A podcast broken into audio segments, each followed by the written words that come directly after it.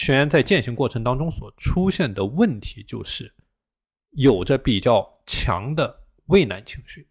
啊，畏难情绪。那么遇到问题呢，没有办法继续前进。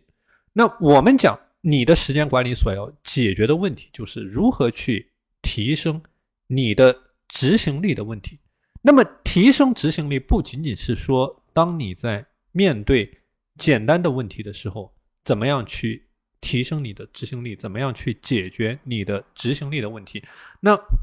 更重要的一个点是，当你在面对困难的时候，啊，当你在面对困难的时候，你具体应该怎么样去做？怎么样去想办法去解决具体的困难？啊，怎么样从自己的身上去找原因，解决掉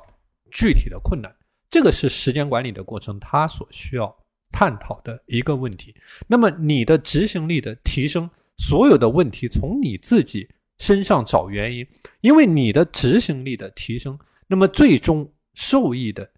也只是你自己啊，也只是你自己。你能够收获到通过时间管理所拿到的结果啊，所拿到的结果。所以说，怎么样能够？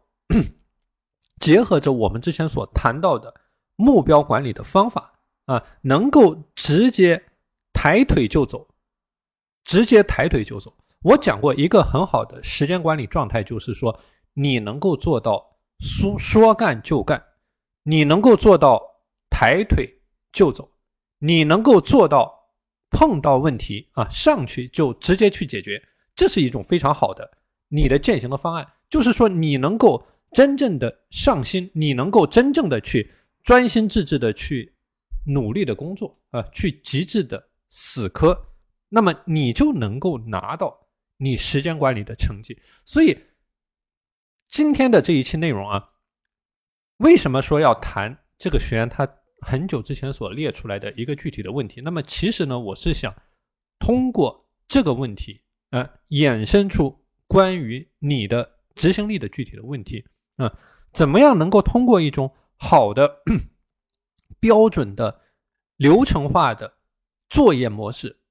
去体系化的打造你的执行力的体系？呃，那么怎么样把你执行过程当中的意志力的消耗给它降到最低？啊，这个是我们讲你的时间管理，你所要去思考，你所要去训练的一个话题。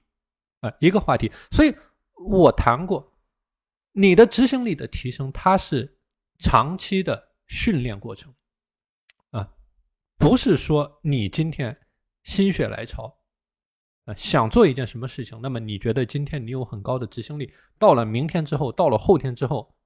那么又回到了一种执行力的停摆状态，那这样是行不通的，这样是一种短跑的思路。啊，短跑的思路你是做不好你的时间管理的，所以你要保持你执行力和你的意志力处在一种巅峰的状态，你要能够坚持不懈的去解决问题，去坚持不懈的去工作，面对再困难的问题不会拖延，能够像我刚才所提到的一种理想的状态。马上去做，抬腿就走。无论是在你生活的各个方面，系统性的锻炼，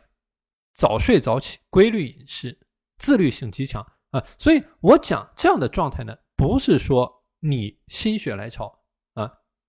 就能够去